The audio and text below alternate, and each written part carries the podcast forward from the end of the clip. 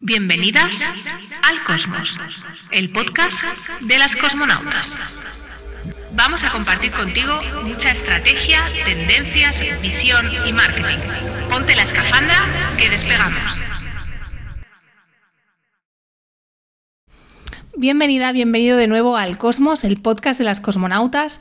Las cosmonautas, tu agencia de marketing de performance, todo lo que está relacionado con anuncios online, con embudos y conversión aquí nos tienes. Hoy quiero contarte que no todas las formaciones son iguales. Esto es algo que he descubierto en este 2023 y me dirás, Pat, eh, ¿cómo eres? Pero yo pensaba que todos los formadores eh, teníamos, partíamos de una base pues, bastante similar y lo que me he dado cuenta es que no. Es que una formación tiene tres patas.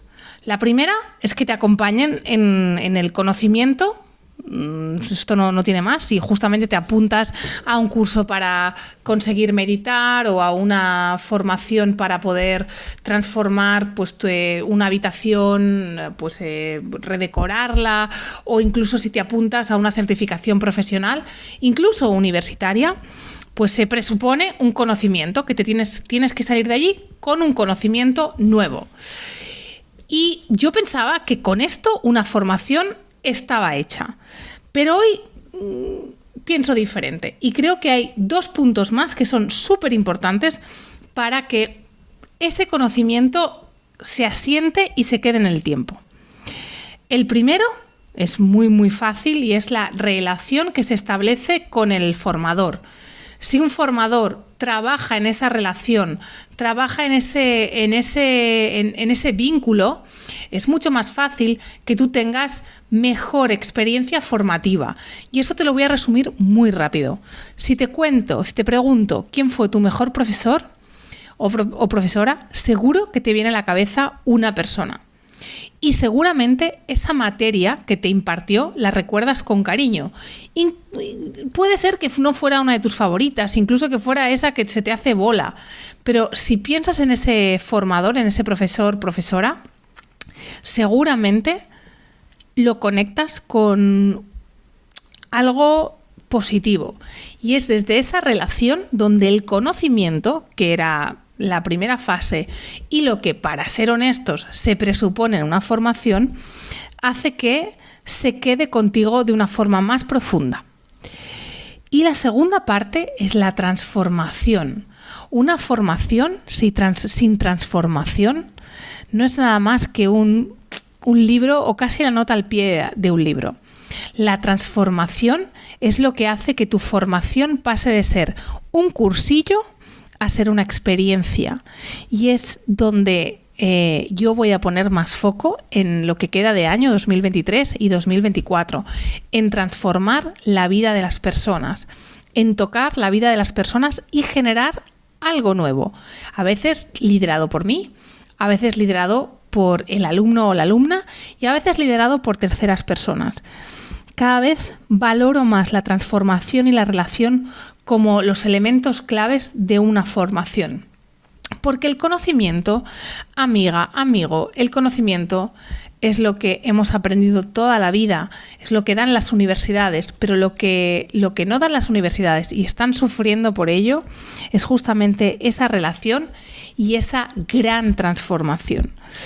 Yo he aprendido esto de la mano de Valentina Ferrario y de Lidia Viso, eh, que me han enseñado a, que, a elevar la calidad de mis formaciones, a, a elevar la calidad de mi contacto con los alumnos y con las alumnas y a conectar de una forma profunda con ellos y ellas. Yo siempre me he sentido muy responsable de que la gente que viene a mis programas los finalice y se siente, se sienta acompañada o acompañado. Comía, eh, me tomaba un café el otro día con una exalumna que me decía, Pat, contigo el, el sostén, el, el acompañamiento es real. Y es desde ahí desde donde quiero construir las cosas. Tal vez un día llegará a que yo no pueda acompañar a todas y todos mis alumnos, pero me encargaré de encontrar a personas tan apasionadas como yo. A veces este discurso de tú no eres responsable de la transformación de tus alumnos mm, se hace muy popular.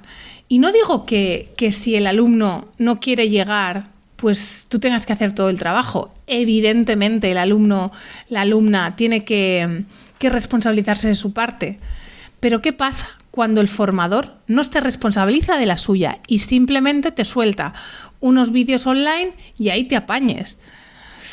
Como, como, te decía, no todas las formaciones son iguales. Y no son iguales porque no todos los formadores y las formadoras son iguales y tienen la capacitación para formar a otros. Tienen la habilidad para formar a otros.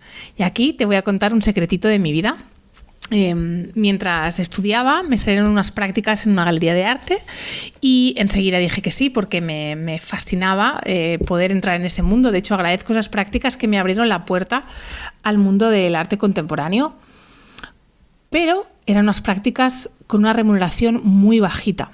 Así que me tuve que buscar la vida por otros caminos y un camino, mm, bueno, de hecho el camino fue, eh, fui formadora para gente con problemas, bueno, con dificultades en la inserción eh, laboral y, social, ya fuera porque eh, venían, eran expresidiarios y expresidiarias que hacían más, o sea, yo trabajaba con gente que había salido de la cárcel y que hacía más de 10 años que habían estado en la cárcel también con gente que venía del programa Hombre, es decir, gente que, se había, eh, que había estado en el mundo de la adicción y de la droga durante también largas temporadas de, tiempo.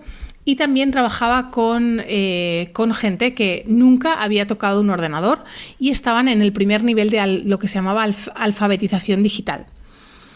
Aquello me dio una visión de cómo formar a gente, cómo le explicas Internet a alguien, cómo le explicas qué es un ordenador a alguien, cómo le explicas a alguien cómo se mueve un ratón.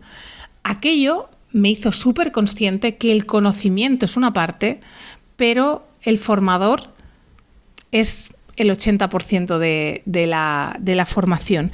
Y evidentemente en aquel, eh, eh, aquellos, alumnos, aquellos alumnos solo se les exigía un 20% porque estaban en momentos muy especiales, muy concretos de su vida. Y hay formaciones en las que tal vez el formador es un 20 y el conocimiento es un 80. Claro que sí, no te voy a decir que medicina se aprende porque el formador sea un amante de, la formación, pero que en aquellas formaciones aprendí el papel del rol del formador.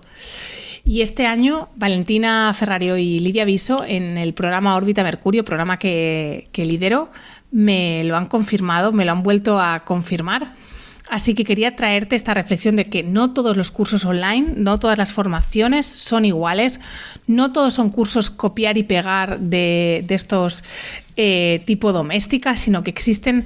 De hecho, dentro de doméstica te diré que existen formadores y formadores, eh, formadoras y formadoras, y, mm, es desde aquí eh, que creo que se construye este nuevo, este nuevo nivel, este nuevo esta nueva área de la formación eh, online, de la formación digital, de los negocios digitales, desde poner al alumno en el centro y desde construir desde un formador comprometido con el conocimiento y la transformación.